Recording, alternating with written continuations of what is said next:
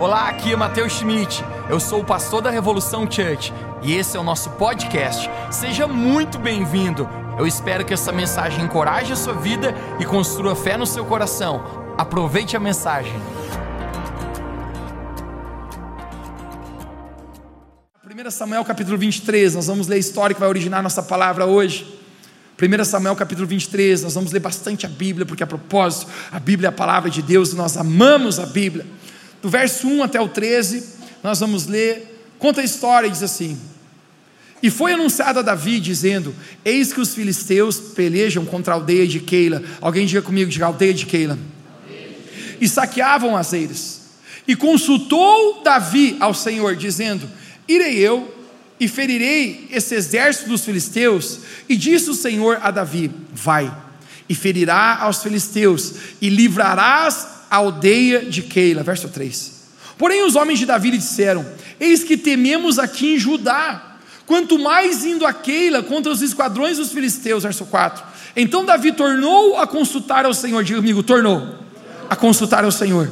E o Senhor lhe respondeu e disse: Levanta-te, desce a aldeia de Keila, porque eu te dou nessa, nesse lugar os filisteus na tua mão. Então Davi partiu com seus homens à aldeia de Keila e pelejou contra os filisteus e levou os gados e fez grande estrago entre eles. E Davi livrou os moradores da aldeia de Keila. E foi anunciado ao rei Saul que Davi tinha ido à aldeia de Keila e disse Saul: Deus os entregou às minhas mãos, pois está encerrado, entrando numa cidade de portas e ferrolhos. Então Saul mandou chamar a todo o povo à peleja, para que descessem a Keila para cercar Davi e os seus homens. Verso 9. Sabendo, pois, Davi, que Saul maquinava o mal contra ele, disse ao Abiatar sacerdote: Traz-me aqui o efode. E disse Davi: Ó oh, Senhor, ele está orando, Deus de Israel, teu servo tem ouvido que Saul procura vir à aldeia de Keila para destruir a cidade por causa de mim. Entregar-lhe-ão os cidadãos da aldeia de Keila na mão do rei Saul. Descerá Saul como, como teu servo tem ouvido? Ah, Senhor, Deus de Israel, faze-o saber o teu servo. E disse o Senhor: Saul descerá. Verso 12. Disse mais Davi a Deus: Entregar-me-ão os cidadãos da aldeia de Keila, a mim e aos meus homens, nas mãos de Saul. E disse o Senhor: Davi, entregarão.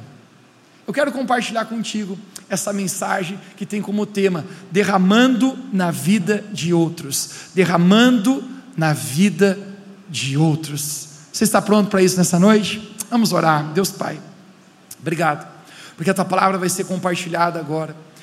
Deus, eu peço a ação do teu Espírito, que ao compartilharmos essa palavra, isso seja poderoso aqui nesse lugar. Deus, que nós possamos ir a esse nível de propósito esse nível, Deus, de entrega, esse nível de revelação para o que nós fomos criados. Deus, eu oro que a tua palavra possa exortar, encorajar, ensinar e nos levar ao lugar espiritual onde o Senhor tem para a nossa vida. Essa é a minha oração em nome de Jesus. Você pode dizer comigo amém? amém. Dá um sorriso, me dá de presente a sua atenção. Gente, uma das pessoas que tem, pessoas que têm admiração, minha admiração, são pessoas que decidem derramar na vida de outras pessoas. Você sabe, pessoas que muitas vezes deixam de olhar para si mesmo para olhar para pessoas ao redor. Ontem, a propósito, nós fizemos o evento inaugural da temporada de GPS 2024. Gente, eu costumo dizer que eu tiro o meu chapéu para todo mundo que decidiu no seu coração se dispor para Deus, fazer coisas por outras pessoas, derramar a sua vida. Todo líder de GPS, a propósito, tem muito meu respeito. Porque eu descubro que são pessoas que não estão vivendo apenas para si, mas são pessoas que decidiram derramar a sua vida em favor dos outros. Quando nós olhamos, gente, para a nossa cultura que nós estamos vivendo hoje, a nossa cultura ela é muito egoísta. A propósito, salve-se quem puder, cada um por si, Deus por todos, cada um com seus problemas, diria. Essa é a maneira, gente, que nós às vezes nem percebemos mas inseridos dentro dessa cultura, a gente apenas vai tocando o barco, vai seguindo a nossa vida e apenas a gente está preocupado com a gente mesmo. Quer ver quando a gente está debaixo de algum problema, alguma circunstância? Parece que nossos olhos se fecham e a gente pensa em resolver apenas a nossa vida e não olhamos o que está acontecendo ao nosso redor. A propósito, nossa cultura, nossa geração vive debaixo de um, um espírito muito egoísta. E egoísmo significa que cada pessoa pensa apenas em si. Obviamente, o egoísmo traz consigo a indiferença, porque a indiferença é você ver pessoas ao seu redor precisando de ajuda, precisando alguma coisa, e você apenas balançar os seus ombros e eu não estou me importando, porque a prioridade é apenas eu.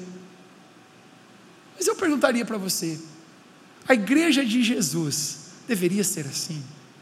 A igreja de Jesus deveria apenas olhar para si, apenas pensar em seus próprios interesses e viver aquém do que está acontecendo ao redor?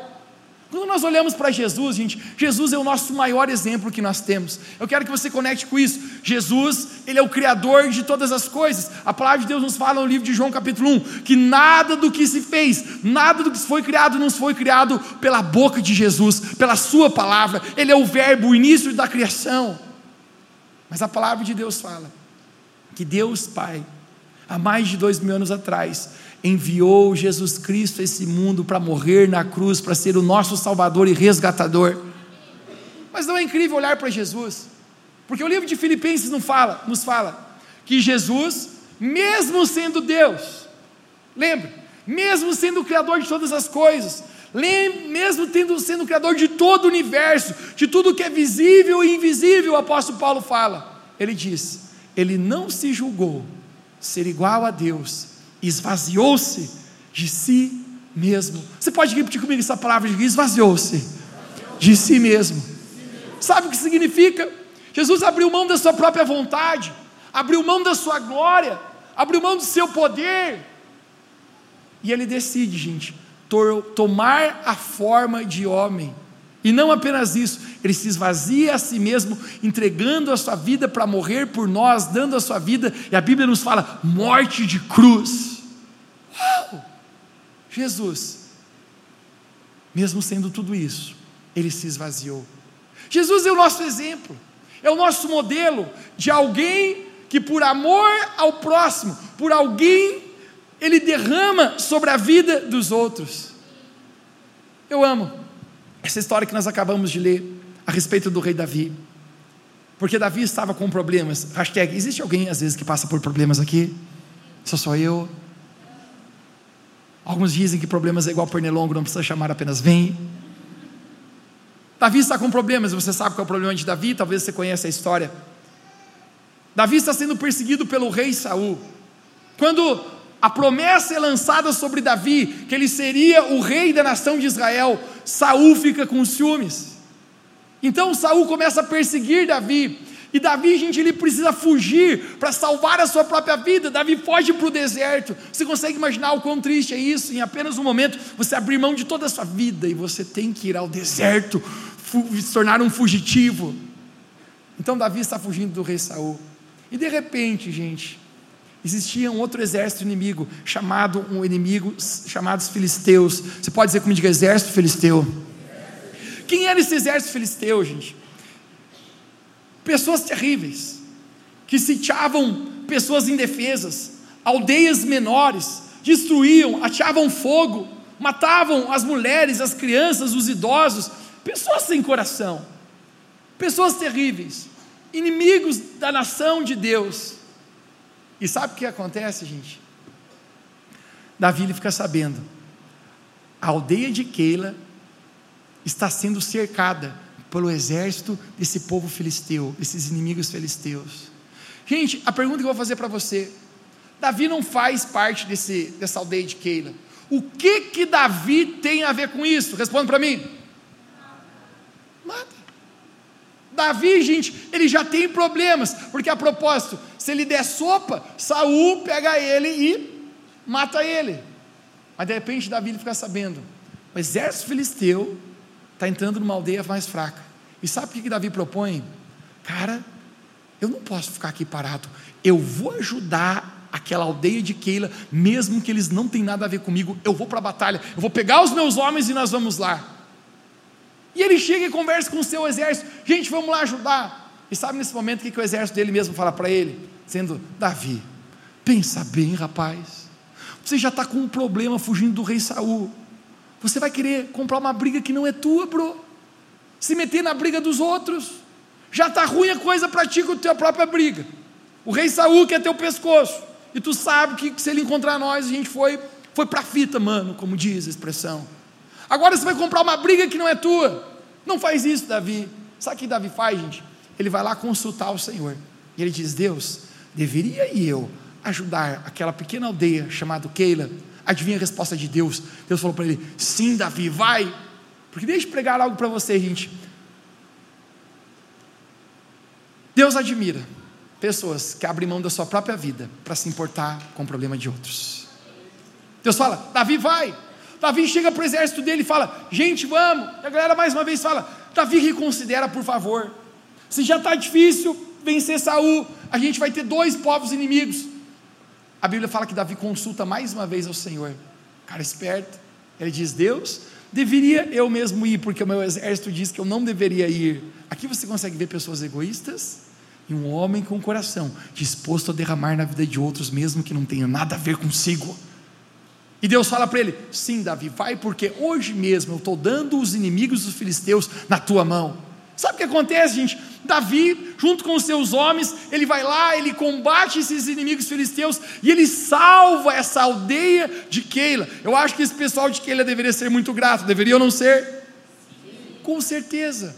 A propósito, se não fosse Davi e os seus homens, eles teriam sido destruídos por inteiro por esse exército inimigo chamado Filisteu. O restante dessa história coloque no bolso, no final eu conto para você.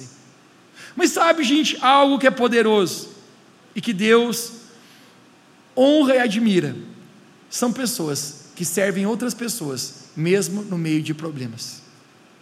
Não é linda a vida de Davi?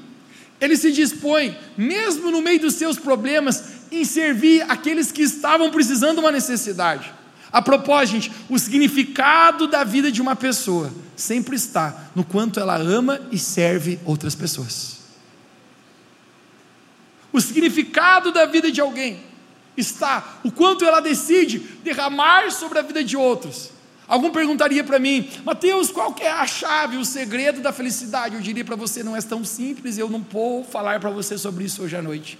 Mas eu diria para você: se talvez não é simples achar a chave, o segredo da felicidade, eu diria, eu sei falar para você o segredo da infelicidade. E o segredo da infelicidade, gente, é você se importar apenas consigo nessa vida. Quanto mais você olha para você mesmo, quanto mais você observa a sua própria vida, quanto mais você se importa apenas consigo mesmo, eu prometo para você, mais vazio você vai se sentir mas incompleto. Mesmo que você atinja sonhos, metas, você chegue a lugares que você almejou, deixe-me falar para você: se importar apenas consigo mesmo é vazio. E Davi é admirado, sabe por quê? Porque ele é um homem que, mesmo no meio de problemas, ele está procurando quem eu posso ajudar, que estão com problemas também. Sabe uma, um dos textos muito curiosos para mim na Bíblia, eu acho isso muito forte. Em 2 Crônicas, capítulo 21, verso 20, eu quero ler para você, conta-nos a história, apenas um relato do, do rei Jeroão, e é triste, é muito triste o que falam depois que rei Jeroão morre. Eu quero mostrar para você, vamos ler juntos, me dê aqui na tela, por favor. 2 Crônicas, verso 21, capítulo 21, verso 20, diz assim: Jeroão era da idade de 32 anos, quando começou a reinar, e reinou oito anos em Jerusalém e partiu para sempre, sem deixar de si qualquer lamentação ou saudade. E foi sepultado na cidade de Davi, mas não nos túmulos do rei. Gente, não é muito triste isso. Dizer, Jeroão foi e não deixou saudade nenhuma, cara. Deixa eu perguntar para você. O dia que você não estiver mais aqui nessa terra, a propósito, a única certeza que todo ser humano nasce é que um dia a sua vida dele chega ao fim. Deixa eu perguntar para você: você deixará saudade na vida das pessoas que estão ao seu redor? Ou talvez, ainda bem que foi tarde, estava fazendo hora extra isso aí, só perturbava todo mundo. Cara, é muito triste, porque quando eu olho esse rei chamado Jeroão, está dizendo que ele não deixou nenhuma lamentação e nenhuma saudade. Sabe o que significa? Está no velório do cara e ninguém está chorando, meu irmão. Está no velório, é, passamos aqui, né? Se foi, pode ir. Ninguém fica com saudade. Você sabe por quê, gente? Deixa a saudade no coração dos outros. Quem decide viver uma vida não para si, mas para derramar sobre outras pessoas. Davi, no seu coração, ele propõe e ele diz: eu vou derramar sobre a vida de outros. Isso é tão admirável. Eu quero declarar, Revo Church, Deus tem nos chamado não apenas para viver uma vida para nós mesmos, mas nós para viver uma vida que derramamos sobre outras pessoas. Quem pode dizer um amém aqui nessa noite? Um exemplo para mim, cara, é o apóstolo Paulo. Porque o apóstolo Paulo, ele é capaz de dizer: em nada eu tenho minha vida como preciosa, a não ser cumprir o chamado do ministério que Deus me deu. Sabe o que ele está dizendo? Cara, não tem nada na minha vida que, que realmente tem valor, a não ser cumprir o chamado que Deus tem para mim, derramar sobre a vida de outras pessoas, e é lindo. Eu quero ler um texto para você, de uma situação inexultada que acontece na vida do apóstolo Paulo, quando ele está como missionário na região da Asa. Essas palavras aqui me chocam. 2 Coríntios capítulo 1, verso 3, eu quero que você acompanhe comigo. Ele começa glorificando o nome de Deus, ele diz assim: Bendito seja Deus, o Pai do nosso Senhor Jesus, e o Pai das misericórdias, e o Deus de toda consolação. Alguém de alto comigo nessa noite de consolação. Agora, verso 4: Que nos consola em toda nossa tribulação, para que também possamos consolar os que tiverem em alguma tribulação, com a consolação que nós mesmos somos consolados por Deus. O verso 8 diz assim: porque não queremos, irmãos, que ignoreis a nossa tribulação, que nos sobreveio quando estávamos na Ásia, pois que fomos sobremaneira agravados, mais do que podíamos suportar, de tal modo que até da vida desesperamos. Cara, você consegue entender o que o apóstolo Paulo está dizendo? Ele não menciona que tipo de tribulação e problema ele enfrentou, mas ele fala, gente, até da própria vida nós desesperamos. Em outras palavras, eu consigo entender ele dizendo assim, cara, até vontade de morrer deu. O problema era tão grande, a tribulação, a pressão, a adversidade foi tão grande que a gente achou, cara, não dá mais para suportar isso. Chegou no limite, não, não dá mais. Desesperamos da própria vida, ele fala, ou seja, Deus, acho que nem vale mais a pena continuar vivendo. Uau, você já passou por um nível de provação, de problemas, circunstâncias, o qual você diz: Deus, eu não sei se mais posso suportar isso, eu acho que nem sei se vale mais a pena viver. É isso que o apóstolo Paulo está dizendo. Mas não é lindo que de repente esse homem fala, no verso 4 que nós lemos aqui. Mas no meio de toda a nossa tribulação, Deus nos consolou. E a consolação que Deus operou na nossa vida foi para que nós pudéssemos também consolar a vida de pessoas ao nosso redor. Deixe-me pregar para você hoje. Todas as adversidades, problemas que você passa, existe alguém que sempre está com você. Você nunca está só. A maior promessa que nós temos de Deus é que nós nunca estaríamos sozinhos. E no meio dos problemas, das circunstâncias, das nossas interrogações, das nossas frustrações, das nossas mágoas, adivinha? Quem sempre está presente para nos consolar?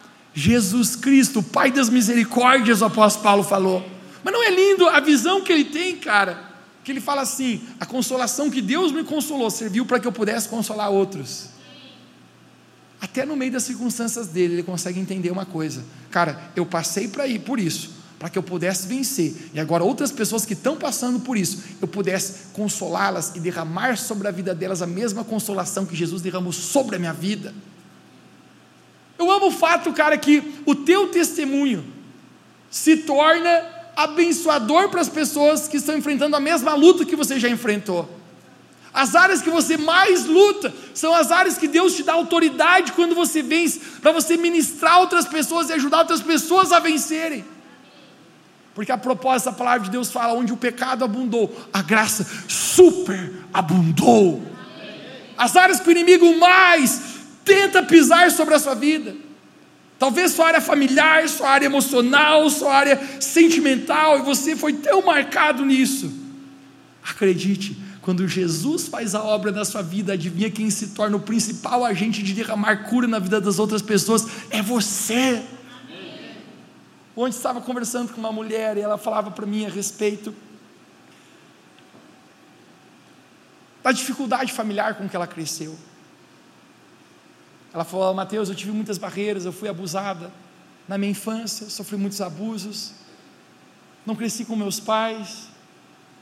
Ela falou: eu tive crise a vida inteira em relação a isso. De tempos em tempos eu tinha crise, eu tinha surtos, o qual eu não conseguia mais entender onde eu estava. Isso, isso destruía a minha vida, eu não conseguia vencer mais. Eu estava de depressão, a picos a picos.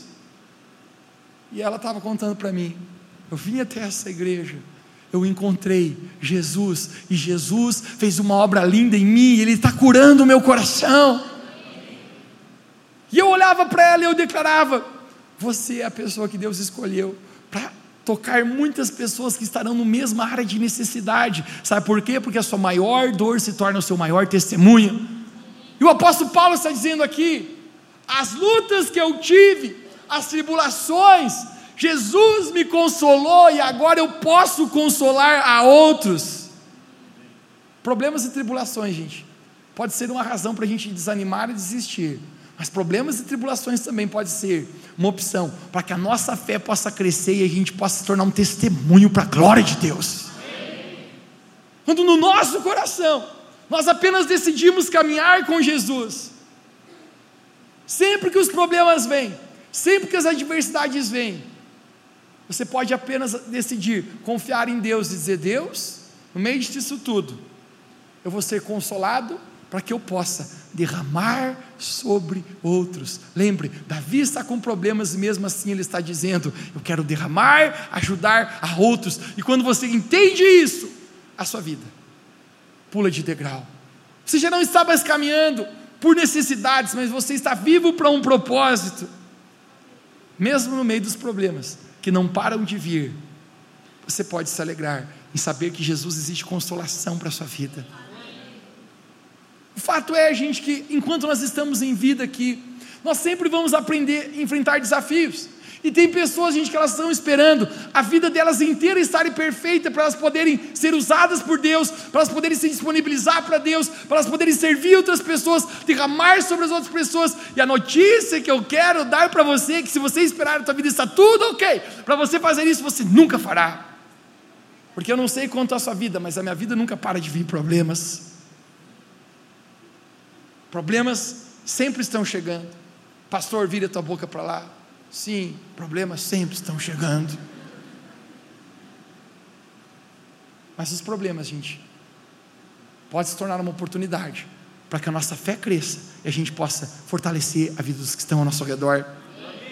Quando eu olho para a vida do apóstolo Paulo, gente, isso, esse, esse cara me inspira muito. Porque ele fala, eu lutei o bom combate, eu guardei a minha fé, eu completei a minha carreira. Quando ele fala lutei o bom combate, você acha que ele está falando do quê? Cara teve muita luta teve muita briga, e a propósito, nós somos muito mais que vencedores por meio de Cristo Jesus, quem pode dizer amém? amém? Mas não se esqueça que um vencedor passou por batalhas. O fato, gente, que Jesus não prometeu que nos pouparia das batalhas. A propósito, Jesus falou: No mundo tereis aflições. Mas nesse momento Jesus fala: Tem de bom ânimo, se anime, porque eu venci o mundo e eu estou contigo. Mas este homem chamado apóstolo Paulo, gente, esse cara passou por muito, e às vezes, quando eu começo a olhar para a vida dele, eu começo a descobrir que a minha vida era perfeita, perfeita, perfeita, perfeita. Você quer apenas um resumo que ele dá em 2 Coríntios capítulo 11, verso 24. Ele começa a falar um pouquinho a respeito de coisas que ele passou na vida dele, eu quero mostrar para você. No verso 24 ele diz: Recebi dos judeus cinco vezes quarentenas de açoites, menos um. Três vezes foi açoitado com varas, uma vez foi apedrejado. Uau! Três vezes sofri naufrágio. Uma noite e um dia passei no abismo.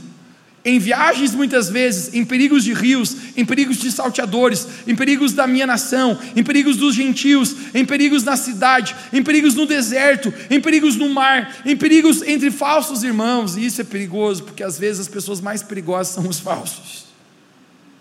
Ele fala em trabalhos de fadiga, em vigílias muitas vezes, em fome e sede. Ele está falando, cara, eu estava passando necessidade, eu não tinha o que comer e o que beber.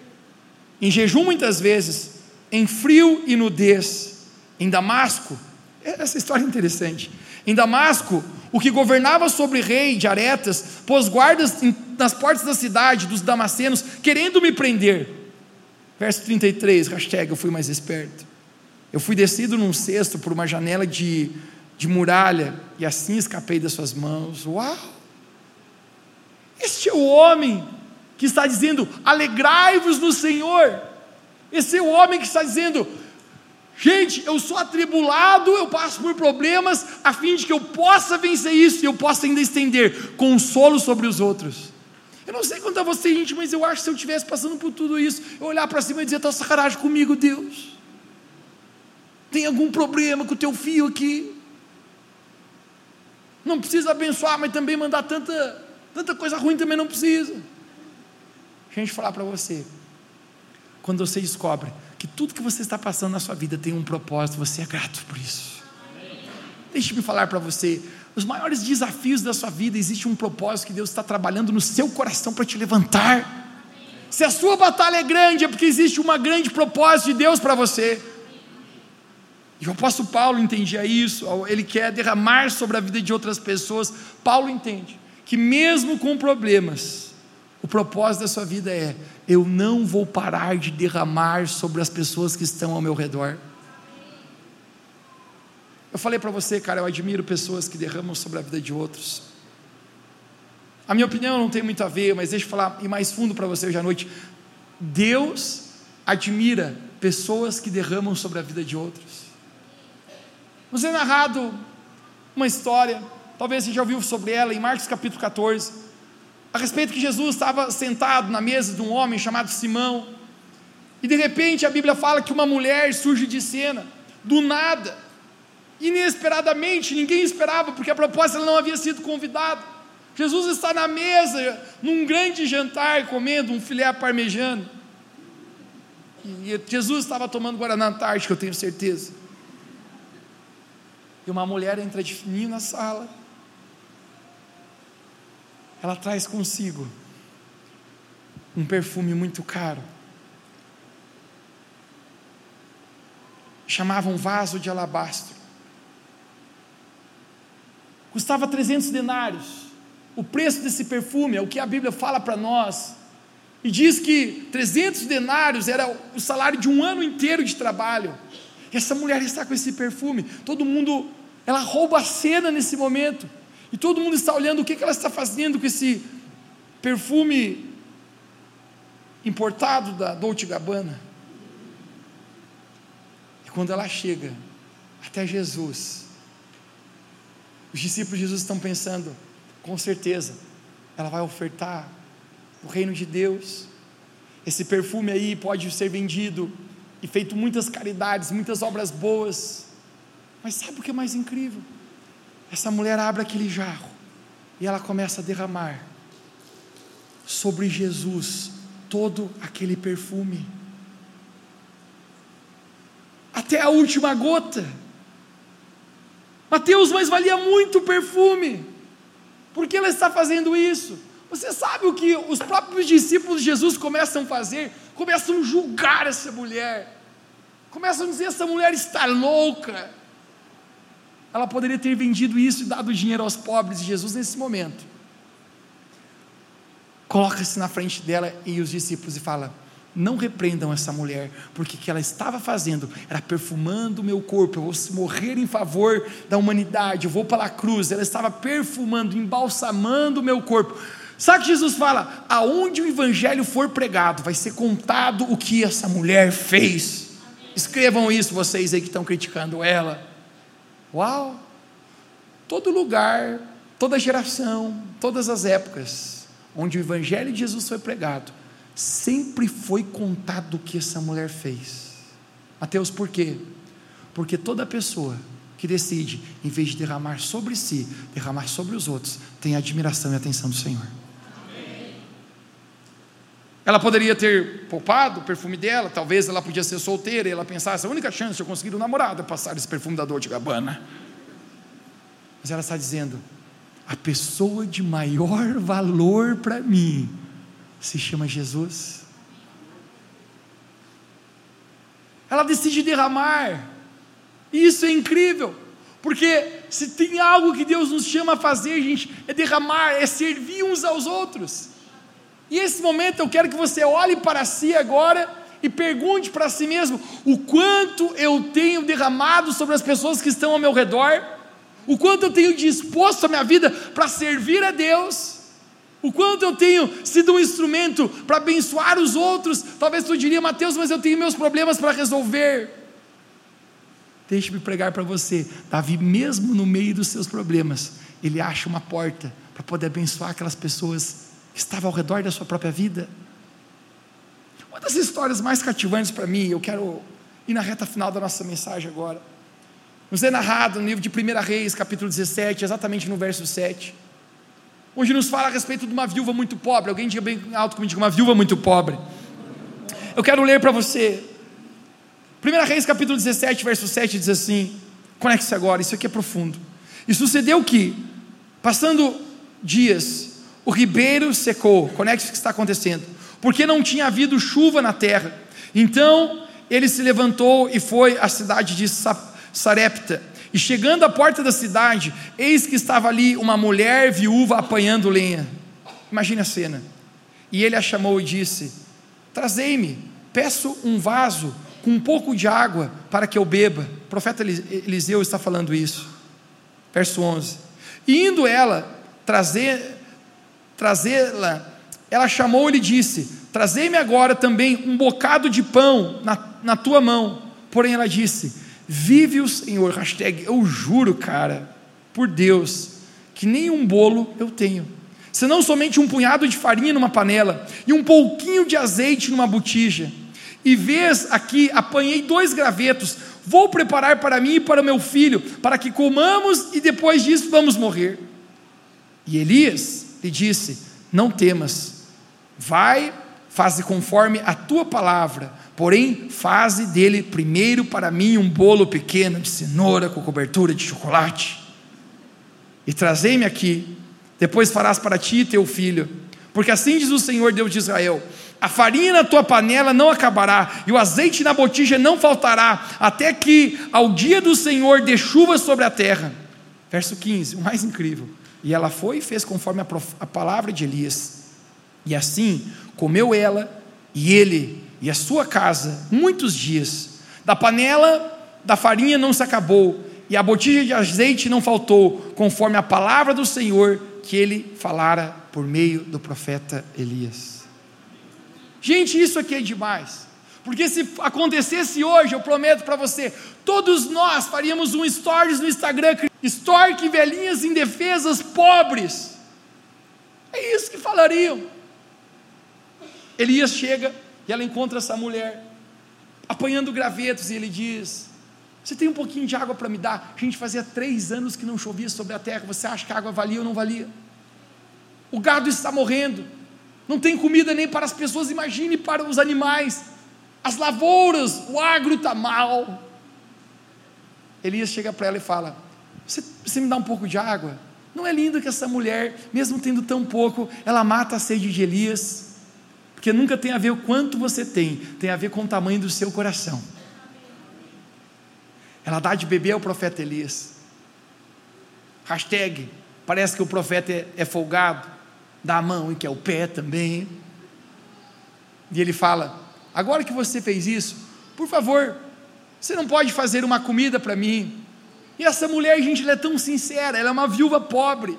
E ela diz: Vive o Senhor em outras palavras, eu não estou mentindo, Deus é minha testemunha, que eu tenho só um pouquinho de farinha na panela e um pouquinho de azeite na botija. Eu peguei dois gravetos aqui, eu estou indo para casa, eu vou fazer uma última refeição, um bolo, para mim e para o meu filho, e depois disso, a gente vai morrer. Comida de despedida. Sabe o que o profeta Elias fala, gente? Ele diz assim: nada disso. Você faz o bolo e antes de você e teu filho comer, dá para mim. Gente, politicamente falando isso, isso está certo ou está errado? Gente, está certo ou está errado? Não precisa ter medo de falar, está certo ou está errado? Meu irmão, cara está errado. Eu fico pensando se eu vejo um cara extorquindo uma velha indefesa, eu acho que eu dou uns tapas na orelha dele. O senso de justiça nosso cresce. A gente pensa, cara, não está certo. Você aí, profeta, você vai trabalhar, rapaz. Mas sabe, gente, o profeta Elias entendia um princípio que poucos entendem nessa vida. O princípio que quando você derrama sobre a vida de outros, os céus se abrem para derramar sobre a sua vida. Sabe o que essa mulher faz? Não é incrível a obediência dela? Ela prepara um bolo e ela dá para o profeta Elias. Elias come o bolo de cenoura com cobertura de chocolate, meu preferido. Hashtag fica a dica, quem quiser trazer para mim. E sabe o que é mais incrível? A palavra de Deus fala que daquele dia em diante a farinha não faltou na panela e o azeite não faltou mais na botija. Sabe o que significa? Que a gente multiplicava. A mulher fazia um bolo, tirava a farinha, tirava o azeite e ainda tinha. Multiplicando o alimento. Sabe por quê, gente? Quando você decide derramar na vida de outros, Deus derrama sobre você. E muitas pessoas não têm entendido. O propósito para o qual você está vivo, gente, não é apenas para si. Por favor, Revo Church, entenda que Deus criou você para um propósito, e o propósito não é você olhar para si, mas você dizer como Deus quer me usar para abençoar outras pessoas. Como Deus quer me usar para abençoar o reino de Deus, como a minha vida pode transbordar em generosidade, em amor, em serviço dos que estão ao meu redor. A pessoa mais infeliz do mundo é a pessoa que tende a guardar e a viver apenas só para si. Essa mulher vive um milagre extraordinário. Sabe por quê? Ela decidiu ouvir a voz do profeta Elias. Elias sabia um segredo que poucos sabem: o princípio da honra. Quando você decide honrar outras pessoas, muitas vezes até na frente de si mesmo, você tem a atenção do céu sobre a sua vida. Essa mulher está em problemas. Ela tinha só uma refeição. Novamente, politicamente, não era certo ela fazer isso, gente. Na cultura que nós vivemos hoje do cancelamento, o profeta Elias seria muito cancelado. Mas deixa eu falar para você: a cultura dessa terra não é a mesma cultura dos céus. E quando você entende como se move o reino dos céus, o reino dos céus, gente, tem a atenção de todos aqueles que decidem derramar sobre a vida de outras pessoas. Cara, nós temos feito isso com a nossa vida, irmãos. Como o apóstolo Paulo falou, eu sou um sacrifício vivo. Alguns às vezes me perguntam, Mateus, não acha que, que está estendendo demais a corda? Eu falei, às vezes acho que sim. Mas eu falei, como eu não poderia derramar na vida de outros se Jesus derramou tanto sobre a minha vida, cara?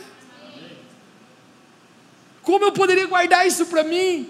Guarde isso no seu coração, Revo Church. Você não é uma represa que retém a água, você é um rio que jorra águas. Jesus falou: aqueles que creem em mim, do seu interior, fluirão rios de água viva. A água que Deus derrama sobre você é para fluir e não só para você. Isso eu descubro, gente, que aonde eu estou, eu posso ser um abençoador, eu posso compartilhar Jesus, eu posso orar pelas pessoas, eu posso ser generoso, generoso com as pessoas, eu posso jorrar. Esse é o momento que a gente sai do nível, cara, de um consumidor para ser um contribuidor. Eu amo o fato que você vem aqui, cara, e você é abençoado. Mas deixa eu falar para você, Revo Church, todos os domingos você vem aqui e diga: Eu vou lá para abençoar. Quem é a pessoa ao meu redor que precisa uma palavra? Quem é a pessoa ao meu redor que está precisando de um abraço? Quem é a pessoa ao meu redor que precisa ver um sorriso meu? Porque quando você se torna um abençoador, quando mesmo no meio dos seus problemas, você é capaz de abençoar e derramar sobre outros, você tem a atenção do céu sobre a sua vida. Por último, sabe o que é incrível? Que a história dessa mulher não termina. Passa um tempo, o filho dela, você lembra do filho dela? O filho dela morre. Tem situações nessa vida, gente, que falar para você, humanamente não existe o que pode ser feito, e a morte é uma delas. Porém, lembre, essa mulher havia sido generosa, não com qualquer pessoa, havia sido generosa com o profeta Elias. Elias é um dos maiores vultos que nós temos na Bíblia. Esse homem carregava a presença de Deus. E quando seu filho morre, ela manda um WhatsApp para Elias e diz: Vem aqui, porque o meu filho morreu. Sabe o que Elias faz? Elias chega bate na porta da casa dessa mulher e diz: O que aconteceu? Tome meu filho, ele está morto aqui em meus braços. Elias tem a opção agora de fazer o que, gente? Dizer: todo mundo morre. A vida de todo mundo um dia chegar ao fim. Mas sabe o que, que Elias, Elias faz? Elias sabe o quanto que essa mulher havia decidido derramar sobre a vida dele. Ele diz assim: me dê esse rapaz aqui. Coloca o menino nos ombros, sobe por uma escada a um, um degrau mais elevado. E a Bíblia fala que Elias ele faz uma coisa muito esquisita. Ele deita sobre o corpo daquele menino que está morto. Hashtag quase filme de terror. Elias ora, Deus, que esse rapaz volte à vida. A primeira vez, não acontece nada. Segunda vez, Elias deita novamente sobre ele e diz: Deus, que a vida volte esse rapaz, não acontece nada. Elias vai fazer pela terceira vez. O três, cara, é um número de insistência, de persistência. Sabe por que eu acredito que Elias vai orar? Ele está dizendo assim: ó Deus, eu vou orar pela terceira vez. Essa mulher, quando ela não tinha nada, ela decidiu derramar sobre a minha vida. Agora, Deus, eu estou querendo derramar sobre a vida dela. Traz o filho dela de volta. Deus admira pessoas que derramam sobre outras pessoas. Na terceira vez que Elias ora, esse rapaz volta à vida. Ele desce as escadas e diz: Aí, está aí o, o baguá velho, o problema é teu, fica com ele. Come que não é pouco, esse miserável. Muitos bolos aí. Você sabe por quê, gente? Todo aquele que derrama sobre a vida de outras pessoas, no momento oportuno, é derramado sobre você. Sabe o que eu estou tentando levar você a entender hoje, igreja? Que você está vivo por um propósito, e é muito mais do que a si mesmo, é muito mais que você pensar, eu vou à igreja porque eu me sinto bem, porque eu recebo algo bom, porque está me ajudando, mas é você virar a chave agora dizer: eu já fui abençoado, Deus já tem me consolado, mas como agora eu posso ser aquele que abençoa outras pessoas? Como pode ser eu agora aquele que toca em amor outras pessoas, que leva Jesus para outras pessoas? Livro de Gálatas, capítulo 6, verso 9 diz: Não nos cansemos de fazer o bem, porque ao seu tempo colheremos o fruto, se não desanimarmos. A razão, gente, que a palavra de Deus nos fala: não cansemos de fazer o bem, porque até fazer o bem às vezes cansa. Mas deixa eu falar para você: está dizendo, não se canse de derramar sobre a vida de outros. Algum tempo atrás, alguém me abordou e perguntou para mim: Mateus, vale a pena tudo isso? Vale a pena derramar sobre a vida de outros? Você sabe o que fizeram com Davi? Lembra que eu pedi para você pôr a história dele no bolso? Davi havia livrado a cidade de Keila. O que Davi havia feito? Livrado a. não sei quanto a você, mas eu teria tamanha generosidade e gratidão pela vida de Davi se eu fosse da aldeia de Keila. Depois que Davi salva a aldeia de Keila, diz que Saul fica sabendo, então é lá que Davi está. Esse é o momento, essa é a oportunidade de até ele prendê-lo. Davi vai conversar com Deus novamente. Ele diz assim: Deus, Saul vai vir contra mim aqui na cidade de Keila. E Deus avisa Davi: Davi, está vindo já. E Davi pensa: Eita, fui me importar com o problema dos outros. Agora eu entrei em problema. Alguém já sentiu a sensação? Nem tinha nada a ver com esse louco. Fui ajudar, ainda eu que saí prejudicado. Deixa eu falar para você: Nunca você sai prejudicado quando você está derramando sobre outros. Davi faz mais uma pergunta para Deus, e agora é chocante, porque Davi fala: Deus, eu quero saber uma coisa. Essa galera da aldeia de Keila, que eu acabei de salvar, hashtag, eles vão ser traíra me entregar para Saul? Gente, a lógica é que.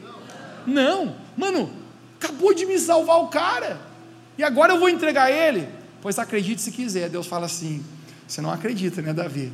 Mas os caras são traídos e vão te entregar. Meu irmão, de algum momento você pensa assim: pô, mas vale a pena então, Mateus? Vale a pena se derramar sobre dos outros, ajudar os outros. Tem tanta gente ingrata. Esse tempo um pastor se aproximou de mim e falou assim: Mateus, eu, eu não sei mais se eu vou ficar no ministério. Eu falei: não faz isso não, pastor, continua. Deus te chamou, continua liderando a igreja que Deus colocou você ali. E ele falou: as pessoas são muito ingratas, o ministério é ingrato. Ele falou: eu falei, cara, o ministério não é ingrato, as pessoas podem ser. Mas se Deus comissionou você para derramar sobre a vida de outras pessoas, não desanime, continue. Sabe por quê? Colossenses capítulo 3, verso 23, um dos versículos preferidos meus da Bíblia. Tudo que fazei, não fazei como para homens, mas fazei como para o Senhor. Cara, quando você está derramando sobre a vida de outros, cara, não é você não está fazendo para as pessoas, você está fazendo para Deus. Você está com os seus olhos sobre o Senhor e isso é poderoso. Não pare de derramar. Apocalipse capítulo 22, verso 12 diz: Jesus mesmo falando: Eis que venho sem demora, e comigo está a recompensa para retribuir cada um segundo as suas obras.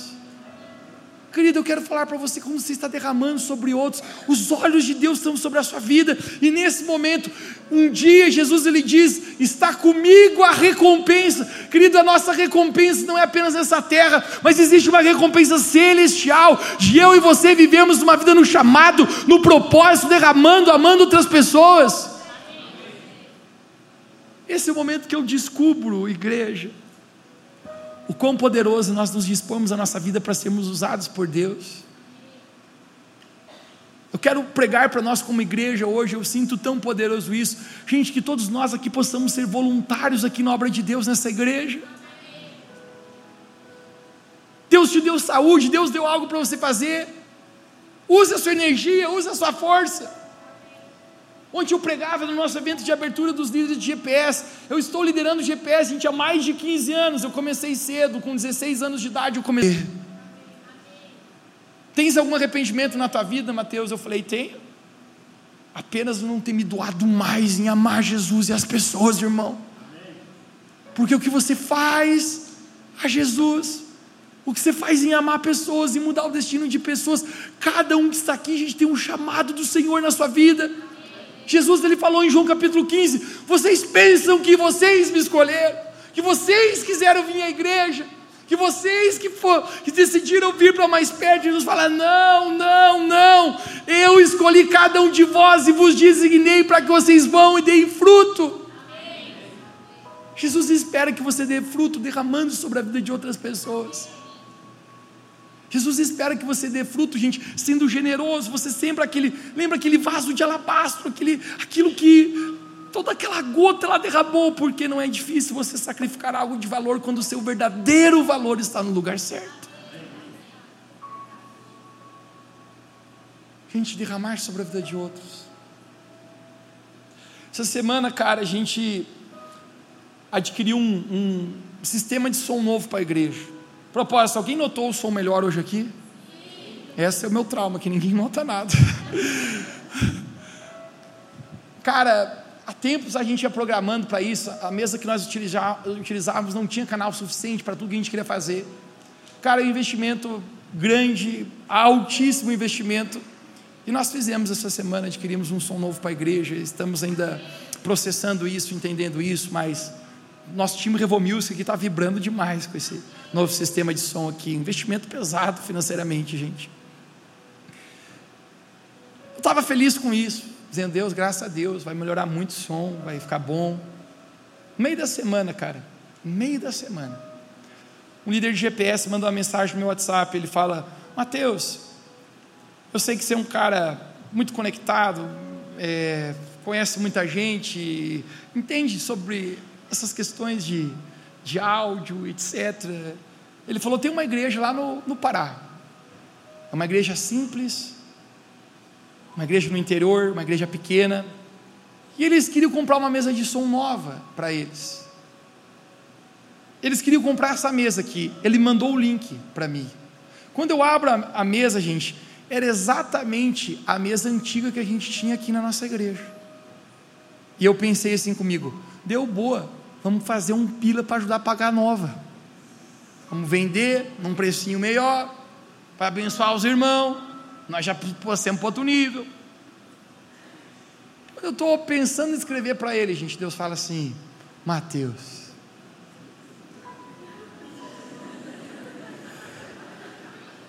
Eu estou derramando tanto sobre vocês. Lembra? Isso não é, não é sobre mim, gente, agora, isso é sobre a nossa igreja. Derramem sobre os outros. Eu falei para o rapaz do GPS, bro, pode dizer para ele que a mesa vai de graça para ele, cara. Vai para abençoar aquela igreja. Cara, o que é a nossa vida se não for para amar e derramar sobre outros? Você acha que eles que ganharam? Gente, quem ganha somos nós. Por isso Jesus falou: existe mais alegria em dar do que receber. Apenas quem pratica isso entende quando você está derramando, quando você está sendo generoso, derramando amor, derramando o seu tempo, que é a moeda mais cara que você tem. Algumas pessoas aqui, gente, deixa eu falar para você: Deus colocou muitos tesouros preciosos em você. Por favor, se doe no reino de Deus, cara. Abra sua vida para se tornar alguém que leva pessoas para Cristo. Alguém que senta com pessoas e compartilha sobre Jesus. Talvez tu diria, Mateus, e vai sobrar tempo para minhas próprias coisas, para minha empresa, para meus empreendimentos. Jesus falou: Buscai, pois, em primeiro lugar o reino de Deus e todas as demais coisas vos serão acrescentadas. Cara, sabe o que eu descobri na minha vida? Que quanto mais eu derramo sobre os outros, mais Deus derrama sobre mim. Quanto mais o abençoador eu sou, mais Deus me abençoa. Porque a gente não vive, gente, mais no nível da necessidade. Deus chamou você para viver no nível do propósito. Se você ficar a tua vida vivendo por necessidade, o tempo inteiro você vai estar mendigando atrás de algo. Mas quando você vive no nível de propósito, cara, você diz: Deus, são as bênçãos que correm atrás de mim, são os recursos que correm atrás de mim. Porque você descobre, gente, que mesmo no meio de problemas, existe uma oportunidade para abençoar a vida de outros. Quero encerrar falando isso contigo hoje. Talvez você esteja hoje aqui, você tem muitos problemas na sua vida. Deixa eu pregar para você. Esse então é o momento de você começar a derramar sobre a vida de outras pessoas. Eu encerro contando isso para ti. Algum tempo atrás, eu estava num dia, hashtag bad hair day, bad soul day, dia da alma ruim, cara. Aqui já tem um dia ruim, hein? Sabe o dia que você levanta, cara, parece estar preto e branco todo.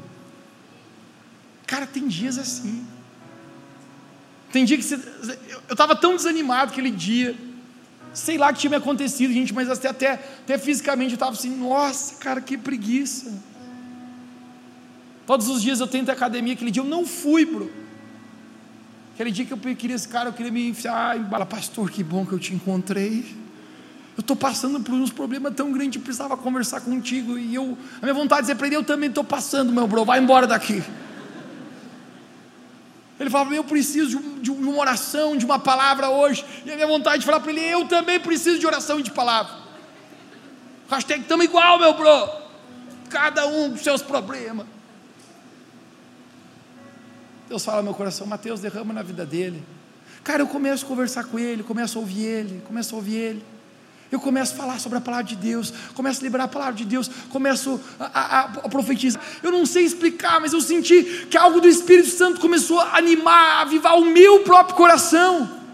Algo dentro de mim, gente, o que eu achava que eu ia ajudar ele e me, me mandar, não, algo começou a acontecer, um ânimo do Espírito Santo, enquanto eu falava para ele, cara, Jesus, como eu falasse para mim mesmo, eu saí dali animado, cheio de Jesus. Sabe por quê? Porque quando você decide derramar sobre a vida de outros, os céus derramam sobre você. Que derrama sobre o rei. Que nós possamos pegar o nosso vaso mais caro e derramar diante de Jesus, que derramou tanto por nós. Se você crê e recebe nessa palavra, você pode dizer amém onde você está. Fica de pé para a gente orar. Eu quero apenas mais três minutos seus aqui, então feche seus olhos, abra suas mãos.